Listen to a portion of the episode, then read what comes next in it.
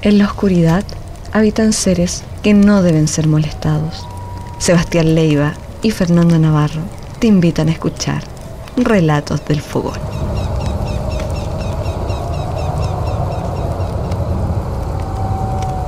¿Qué tal? Muy buenas noches. Una nueva oportunidad, amigos, amigas que nos están escuchando a través de los podcasts de clickradio.cl de juntarnos alrededor de este fogón, estas historias, estos relatos de fogón en compañía de mi amigo personal Fernando Navarro. ¿Cómo está Fernando? Aquí estamos amigos nuevamente esta noche para partir estas historias de fogón, estos relatos de fogón. Muy contento aquí saludando a nuestro auditorio, a quien nos escucha ahora. Y nuestra gente de Click Radio creo que eh, hoy día se van a sorprender nuevamente con este capítulo número 2. Y te tengo algo bien preparado, amigo mío. Como siempre nosotros partimos diciendo, en la oscuridad habitan seres que no deben ser molestados. Y parto hablando de algo que se ha mezclado con las películas, ¿ya? No sé si tú has escuchado hablar de Robert, Robert el muñeco diabólico. Mm, No, el nombre no, pero me suena como lo que ocupan para Chucky, el muñeco diabólico. ¿Tendrá Sí. alguna relación? Tienen relación porque los muñecos malditos siempre están presentes, marcan la vida de las personas desde su infancia. Nosotros en nuestro en, en nuestra en nuestra vida diaria, cuando niños, cuando pequeños, siempre nos asustaban con algún tipo de muñeco o muñeca. Antiguamente están estas muñecas de porcelana que te las dejaban en la cama o que las coleccionaban.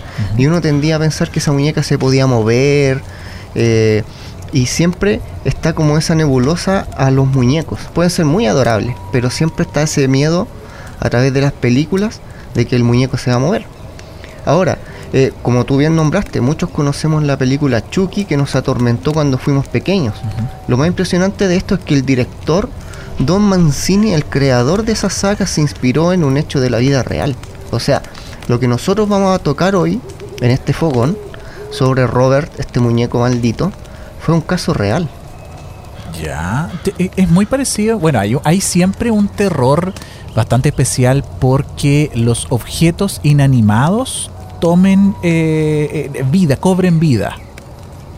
Claro, se han hecho miles de películas respecto al tema, pero muy pocas se basan en la vida real.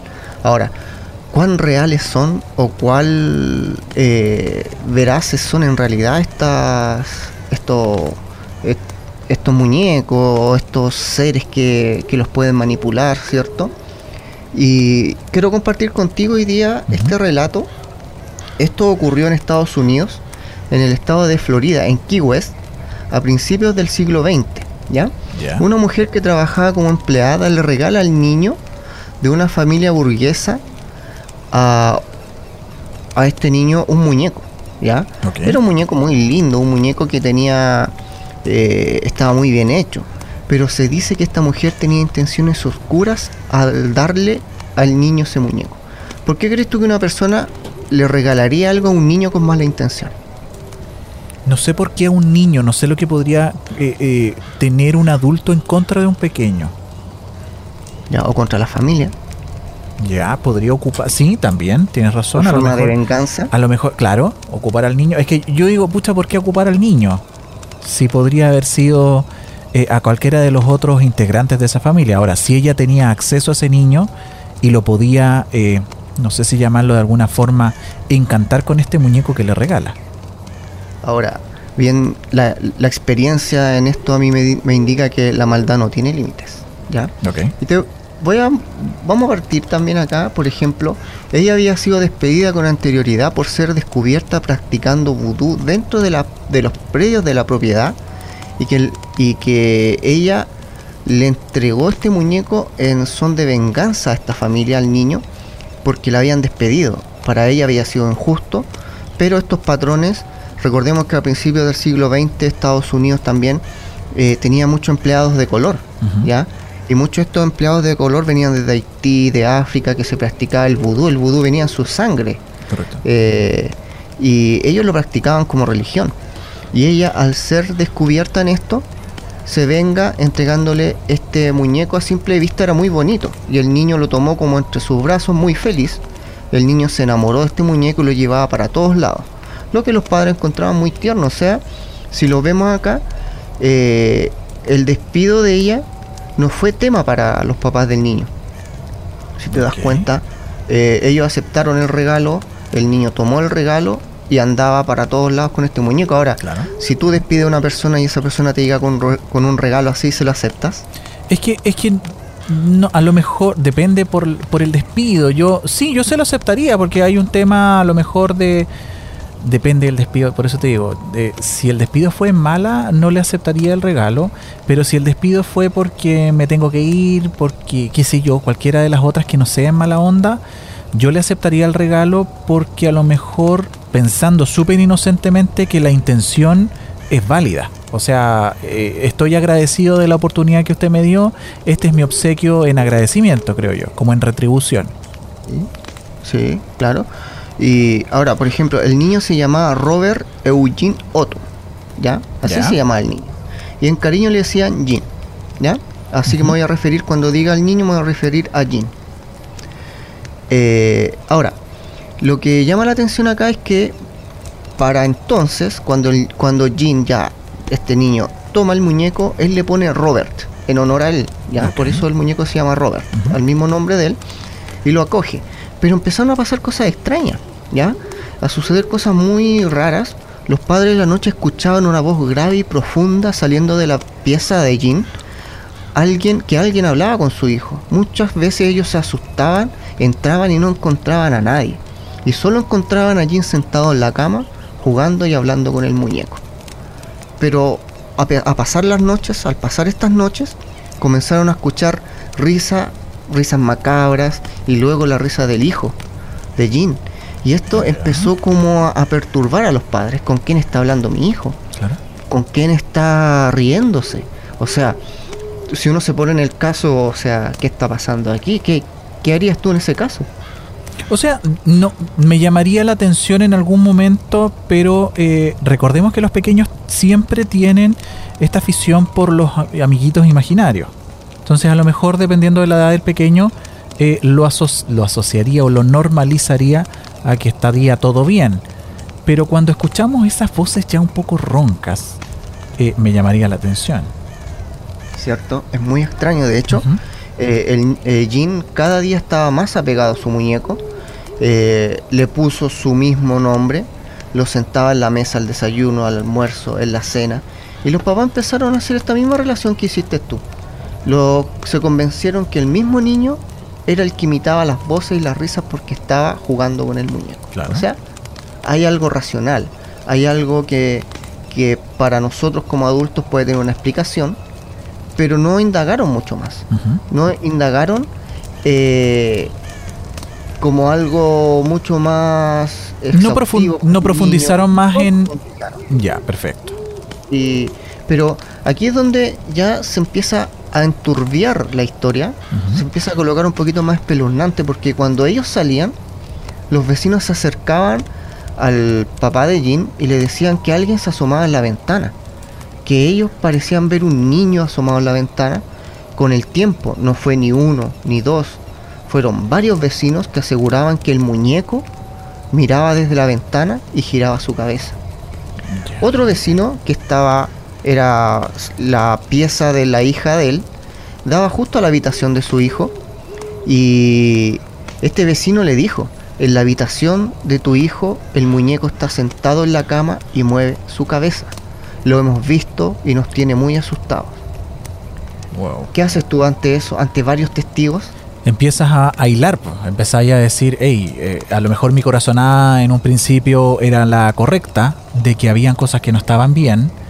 Eh, no creo empezar a, a- a dudar de mis vecinos, pero ahora que ya estamos adentro del tema, yo sí empezaría a investigar un poco más. A lo mejor Claro, incluso, a lo mejor incluso a preguntarle a mi hijo eh, ciertas pequeñas cosas como para ir dilucidando si efectivamente es verdad lo que dicen mis vecinos. Claro, o sea, ahí ya estás teniendo algo mucho más perturbador porque la gente de alrededor está viendo esta cosa moviéndose, asomándose, girando su cabeza. Ante esto los padres le dijeron a, a Jean eh, que se deshiciera del muñeco, pero él se negó, dijo no, el muñeco es mío, nadie me lo va a quitar y no quiero deshacerme de él. El niño siguió con su con su eh, hablando en la noche, riéndose. Pero aquí viene lo más perturbador. Una noche los padres despertaron con unos gritos desgarradores desde el dormitorio de su hijo. Corrieron lo más rápido posible, entraron a la pieza y Jean estaba acurrucado en un rincón llorando desconsoladamente, mientras el muñeco Robert estaba sentado en la cama y todo desparramado en el suelo, los juguetes rotos, sillas, mesas. Los padres tomaron a su hijo rápidamente y él les dijo, fue Robert el muñeco el que destruyó mi habitación. ¿Qué haces ante eso? Eh, trato de... De verdad... más encima ves al muñeco sentado en la cama. Es fuerte, ¿eh? Fuerte, fuerte la situación porque en un principio uno tiende a dudar del, del niño. Pero ya cuando empiezas a ver y empiezas a hilar la serie de eventos, situaciones que empiezan a ocurrir, los vecinos, los sonidos y ahora esta acción, eh, por supuesto que hay que proteger al niño. ¿Qué haces tú con el muñeco? Lo quemo. ¿Ya? No sé, digo yo, lo quemo, pero me deshago de él. Mira, el padre tomó a Robert y lo encerró en el ático y le prohibieron al niño subir o ir a buscar al muñeco. Nunca más. Le dijeron, Jean, por favor, nunca más subas al ático. Aquí se divide la historia, en donde, cierto, retomamos que el niño pasó esto, este trauma con el muñeco. La familia no encontró una explicación para el desastre que había en la pieza, imposible que lo pudiera haber hecho un niño de esa edad. Y los años pasan, ¿ya? Eh, Jean se convierte en un hombre, de hecho se volvió un escritor y un artista plástico muy famoso en Estados Unidos eh, y muy reconocido, ¿ya? Después de un tiempo el padre de Jean fallece y hereda la casa, la cual estaba construida en un lugar tan hermoso, a lo cual Jean decidió irse a vivir con su esposa porque el lugar era inspirador para sus obras plásticas y escritos. O sea, él vuelve después de décadas a su casa por el fallecimiento de su padre y le dice a su esposa, vámonos para allá porque me inspira. ¿Volvería ya a esa casa? No, sabiendo la historia que había, no, para nada. Ahora, cuando un niño vive un trauma de esta forma, eh, bloquea eso, bloquea, bloquea esa, ese, ese suceso y después se les va olvidando, ¿ya? A- al pasar de los años, las décadas, pero hay algo, siempre va a haber algo que detone ese, ese recuerdo, ¿ya? Y aquí pasa algo bien interesante. Cuando Jean estaba cambiándose, sube al ático con una linterna y entre cajas, baúles, juguetes viejos, entre la oscuridad se encuentra sentado en una silla a su amigo Robert. Lo observó y su trauma de aquella noche volvió a su cabeza y decidió dejar a Robert donde mismo sea. Él se encuentra con el muñeco sentado en el ático, apuntándolo con la linterna y se da cuenta que era su amigo Robert. Ya, ¿y cómo?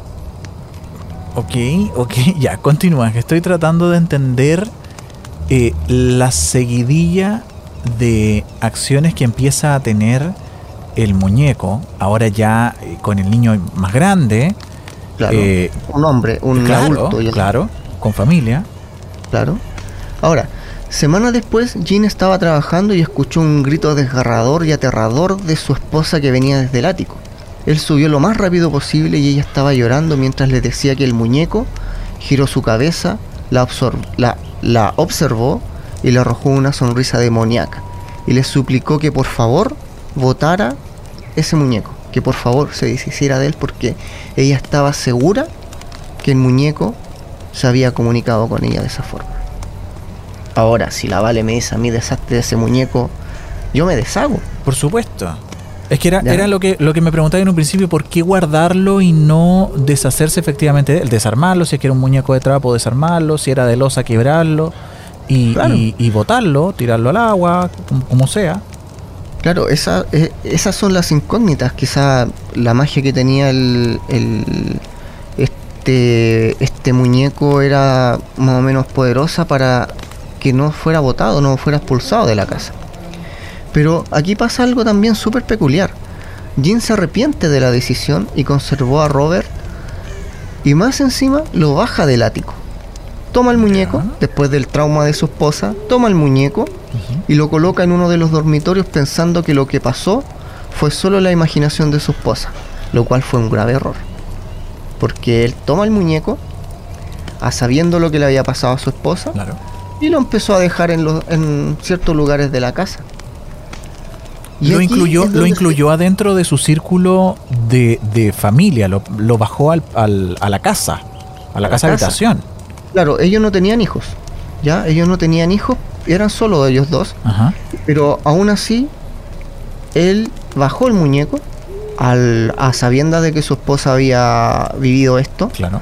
y lo deja ahí en el, en el, en el living, lo puso en un dormitorio después, Pero y aquí se empieza a repetir la historia. Extrañamente, pasaron las semanas y comenzaron a pasar cosas inexplicables, como por ejemplo, puertas que se abrían solas, ventanas. Lo más extraño es que el muñeco Robert nunca estaba donde lo dejaban por última vez. Siempre aparecía sentado en diferentes partes de la casa, en el comedor, en la cocina. Imagínate tú, Seba, llegas a tu casa, prendes la luz y te encuentras con el muñeco Robert de frente, sentado en el sillón, siendo que tú lo dejaste en, el lado, dormitorio. Claro. No, me, me, me reca entero. Y lo agarro y lo vuelvo a guardar. Y probablemente en, en algo donde no salga, en, un- en una caja, ¿cachai? Ellos nunca le encontraban explicación a lo que a lo que el- a lo que estaba sucediendo, o sea, eh, tenemos que tener en cuenta que los artistas igual tienen una mente súper amplia, son súper Mm. respetuosos del tema, les gusta el esoterismo, les gusta el tema como paranormal un poco. Y quizá él se vio tentado a, y, y se acostumbró a esta dinámica de que el muñeco apareciera en cualquier parte. Y aquí nuevamente se repite la historia. Después de décadas los vecinos, los otros vecinos ya, eh, estos, estos vecinos nuevos, se acercan a él, a Jin, y le dicen, Jin, yo miro hacia, hacia tu ventana y veo una sombra que se pasea de un lugar a otro. Otro vecino le dijo que el muñeco se paraba en la ventana, giraba su cabeza. Otro vecino le dijo que el muñeco subía, bajaba, miraba y daba vueltas en la casa completamente y eso ante la mirada aterrada de los vecinos. O sea, volvía, Ahora. volvía a repetirse algo que él ya había vivido como niño. Claro, o sea, ahora él toma esta toma esto en serio, ¿cierto? Porque ya los vecinos anteriormente habían sido muchos, ahora también eran muchos, y por salud mental de su esposa y de él decide guardar el muñeco Robert nuevamente en el ático. Ahora, si nos vamos en cuen- si nos tomamos en cuenta cuando Robert, este muñeco, por los antecedentes que estamos eh, que, que estamos investigando acá en este relato, el muñeco se activaba, si te das cuenta, solamente cuando lo sacaban del ático. El muñeco Claro. en ningún momento eh, fue como un. como que los torturara, los rajuñara, les pegara, sino que el muñeco eh, incitaba solamente a un movimiento. Se movía, se movía de lugar en lugar. No es que los haya atacado, sino que el muñeco era Siempre- llevado siempre- al ático. Y siempre era como por sorpresa, o sea, las acciones que, que desencadenaban estos gritos de repente eran más que nada por acciones que la gente se encontraba de sorpresa, no porque hubiesen sido atacadas. Claro, claro, o sea, el muñeco te asustaba. Ujú. El, el- el- el muñeco te asustaba y el muñeco eh, quería comunicarse, ¿ya? Bueno, después de esto pasaron los años y este famoso artista fallece de viejo y su esposa se tentó a subir al ático y quemar al muñeco Robert. Porque ella ya no quería más con el muñeco, Por supuesto. pero en el último minuto se arrepiente. Se arrepiente por la memoria a su amado esposo y decidió dejar el muñeco donde estaba. O otra sea, vez, otra vez cuando una, una acción cancelada, o sea, eh, vuelve al parecer este muñeco a ejercer de alguna fuerza bastante sobrenatural, a cancelar una acción que estaba determinada a exterminarlo. Y- Claro. Y, y mágicamente, pese a la palabra magia, eh, esta acción se cancela, este, este, este, esta destrucción a la que él iba a ser sometido nuevamente, ahora por otra persona, no es destruida. Claro, y si lo vemos por el parte, por la parte vudú, por la parte magia de la que se practicó en este, en este muñeco, el muñeco en sí eh, sí puede pasar. Eh, Ana, han- eh, hemos tenido investigaciones nosotros de que el muñeco es manipulado por la entidad. No es que el muñeco esté poseído o que el muñeco se mueve solo. Se tiende a creer eso, pero en este caso de Robert, la entidad manipula el muñeco.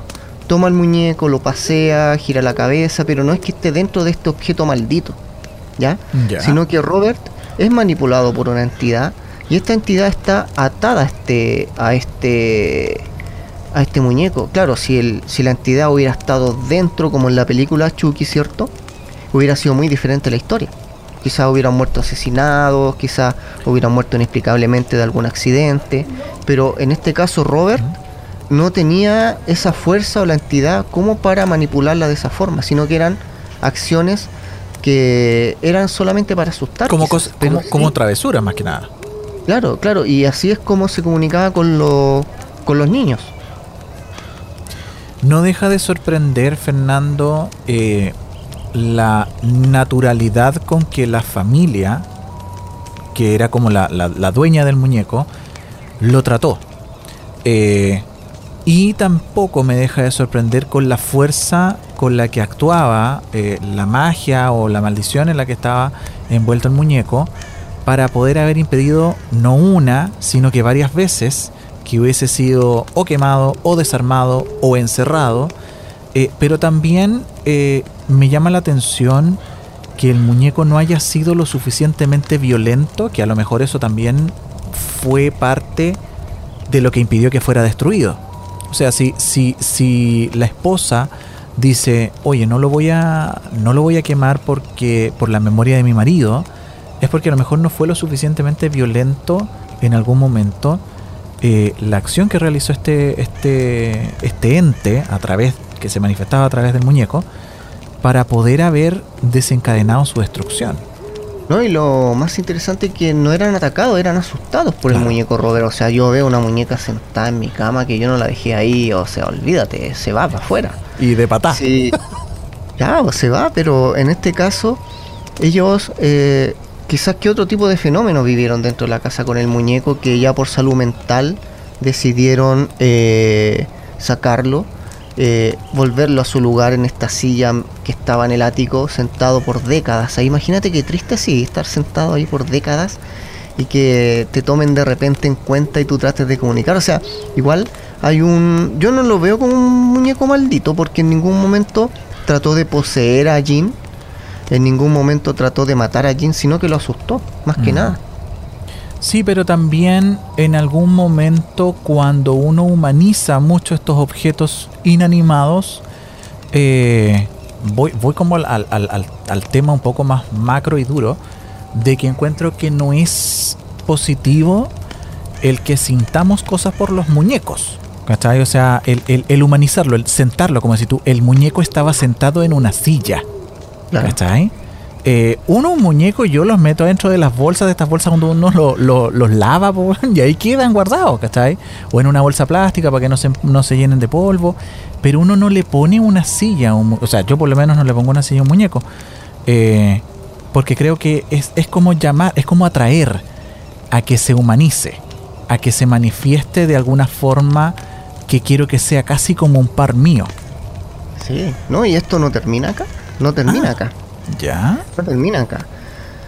Pasaron los años, pasaron esta, volvieron a pasar, la esposa de Jim fallece, y esta casona familiar, esta casona, ya no era una casona actual, eh, pasó a ser una casona antigua, ¿ya?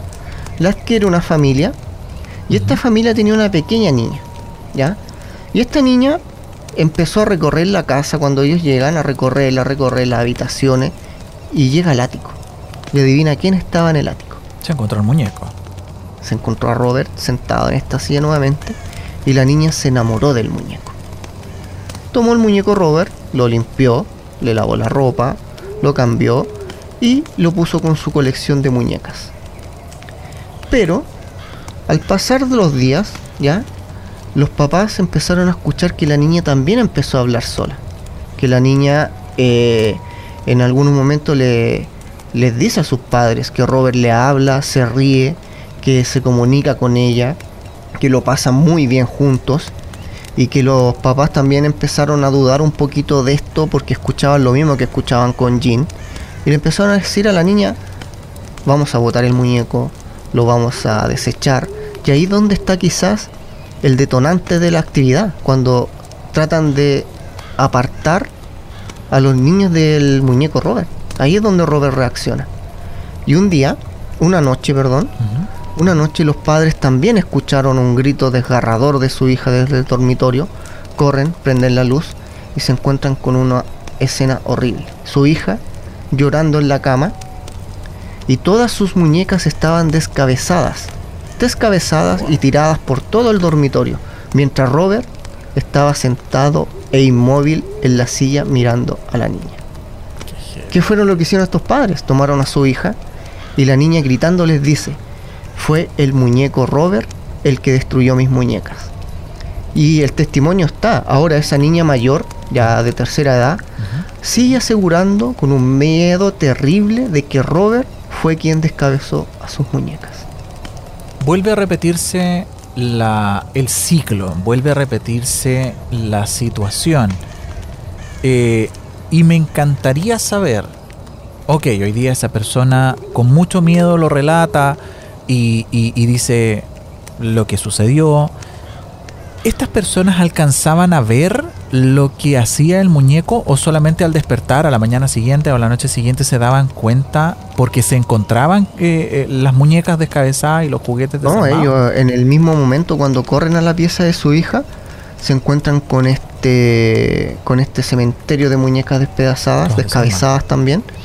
Y los niños fueron los testigos que, que vieron in situ lo que hizo Robert, eh, en donde estas muñecas son destruidas y cuando se destruye el cuarto de Jean, pero los padres no alcanzan a ver el fenómeno en sí.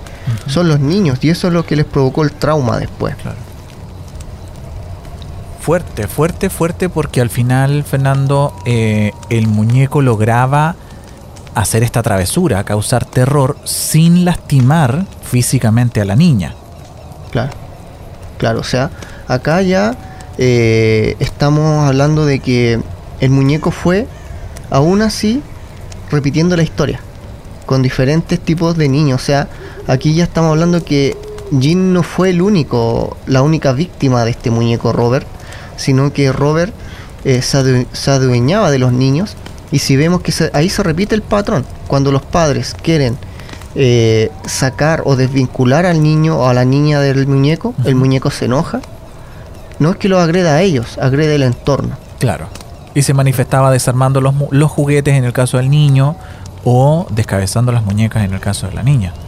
Y destruyendo todo a su alrededor. O sea, estamos hablando de una historia basada en la vida real, con antecedentes. Y lo interesante de esto es que eh, haya sido por venganza, haya sido por rabia. Eh, el trabajo que se hizo ahí fue por décadas. O sea, no hay es una magia muy poderosa que haya durado tanto, 100 años, 200 años. Pero las magias vencen, Fernando, las maldiciones tienen alguna fecha de vencimiento. No, no todas. Si está vinculada una entidad a eso, va a permanecer ahí por siempre. Tiene que ser. Mira, a eso quiero llegar después. A eso quiero llegar cuando ya estemos, porque esto todavía no termina. O sea, o sea, el círculo todavía no se, no se cierra eh, de, de maldiciones y de acciones en mala onda. No, de hecho, mira, actualmente Key West en Florida es un pueblo turístico, gracias al muñeco. A este muñeco maldito, este pueblo de Florida se hizo famoso, ¿cierto? Y ahora el muñeco, adivina dónde está. Eh, no lo sé. ¿Dónde podría estar un muñeco para hacerse famoso? En el Museo de los Warren. En un museo, ¿cierto? Está, está en un museo y el museo se llama Martelo. Y tú actualmente lo puedes visitar. De hecho, cuando Robert llega al museo, protagonizó historias también. O sea, cuando lo dejaban al lado de objetos de valor, el muñeco en las noches, al otro día, aparecía en otro lado del museo. Y cuando iban a ver las cámaras de seguridad, porque pensaban que era broma de los que hacían el aseo, que tomaban el muñeco y lo ponían en un lugar, revisaban las, las, los pies del muñeco y los pies del muñeco estaban sucios. Y los pies estaban marcados dentro del museo. O sea, el muñeco se desplazaba en las noches y, para que esto para que esto no siguiera sucediendo lo, lo encerraron en una en una caja de vidrio así como está encerrada Anabel y lo pusieron en una silla y lo sentaron. Ahora aquí ya se vuelve un poco más popular y se vuelve una leyenda porque tú vas al pueblo de Key West en Florida y si tú te sacas una foto con el muñeco Robert sin pedirle permiso te acontecen cosas atroces. Así, te puedes morir. como que te carga, como accidentes, porque tienes que pedirle permiso. Ya. Las personas que no le han pedido permiso al muñeco Robert han tenido accidentes y han tenido que volver al museo a escribirle una nota y decirle, permiso Robert, ¿te puedo tomar esta fotografía? Y todas las personas que no le han pedido permiso le han pasado cosas. Mucha gente eh, le ha escrito al museo, le ha dicho que por favor eh, que, vean el muñeco, que lo exorcicen, que le hagan algo, porque eh, está lleno de papelitos. Si tú buscas, buscas el muñeco Robert en internet, lo vas a ver lleno de papelitos y va a salir esto que te estoy contando. Mucha gente asegura que si no le piden permiso, le ocurren cosas. O sea, si van a visitar amigos míos Key en Florida al muñeco Robert, pídanle permiso para sacarle la foto. Si no, Robert se va a enojar. Qué fuerte, man qué fuerte saber de que más, más encima a una entidad eh, hay, que, hay que pedirle autorización para sacarle una foto a un objeto inanimado que es parte de un museo. Eh, que no es el Museo de los Warren, yo pensé que era el Museo de los Warren que se dedica un poco a esto. Eh, me llama la atención también, Fernando, el tema de que esté encerrado estas cajas tienen alguna eh, algo especial que permita que eh, esta entidad no siga actuando o porque físicamente está cerrado simplemente no puede salir no puede salir porque está, encerrado en esta en esta caja de, vidrio de vidrio en donde porque fueron muchos los acontecimientos que hubieron cuando tenían el muñeco suelto o sea aparecía en cualquier parte o sea también la gente que pasaba decía que el muñeco se asomaba por lo mismo que pasaba en las casas pasaba en el museo veían a alguien desplazándose y de hecho creo que hay una grabación que nunca la nunca la, la viralizaron que es que el muñeco eh, pasa por una de las cámaras y la cámara empieza a distorsionarse y ese es como el único registro que se tiene del muñeco en movimiento. Pero es tanta la energía que puede emanar una entidad que puede interferir las cámaras, el, circuito. Wow. Wow, wow. Estoy eh, anonadado esta noche. De verdad que creo que, que, que, de, un, de un tiempo en el relato, en lo que llevamos de relato, casi media hora, eh, no, no paro de sorprenderme lo posible que puede ser que en algún momento alguno de estos objetos inanimados puedan ser cargados con energía, en muy mala energía, y que puedan desencadenar esta serie de eventos. ¿Por qué? Porque si hoy día yo voy y me quiero sacar una foto con él y si no le pido permiso, eh, la va a cargar conmigo o con alguien de mi alrededor. Eh, y ahora dejarle, dejarle la cartita para poder sacarme, sacarme las fotos, Fernando. Lo encuentro casi insólito. Claro, y son, y son testimonios reales. Si tú lo googleas, te vas a encontrar con Robert y con estas historias de gente que ha tenido que volver a pedirle permiso a Robert. Y, son testimonios reales, o sea, aquí ya no estamos hablando de ficción, estamos hablando que, que esta historia sí está basada en la vida real, independientemente que la hayan tomado para una película como Chucky, ahí ya se ahí ya voló la imaginación del director, ¿cierto? En, en que este hombre pasa el cuerpo de este muñeco, ¿cierto? Pero aún así la idea en sí del niño y el muñeco eh, existió, o sea, muchas veces nosotros vemos que niños se hablan con, con su juguete, muchos podemos decir que es su imaginación, que hablan con muñecas, con muñecos, ¿cierto? Y yo creo que ahí hay que ponerle más atención a los hijos cuando hablan con cosas inanimadas porque a lo mejor no están hablando con su imaginación. Es, un tremendo desafío para los padres tratar de, entender esa diferencia. ¿ah? Eh, eh, creo que vamos a tener que dedicarle un, un podcast o algún programita por ahí porque es difícil, o sea, es, un- es parte, es parte normal.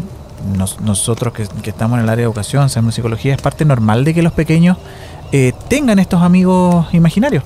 Pero, pero ¿cuándo es, cuán- ¿cuál es el umbral?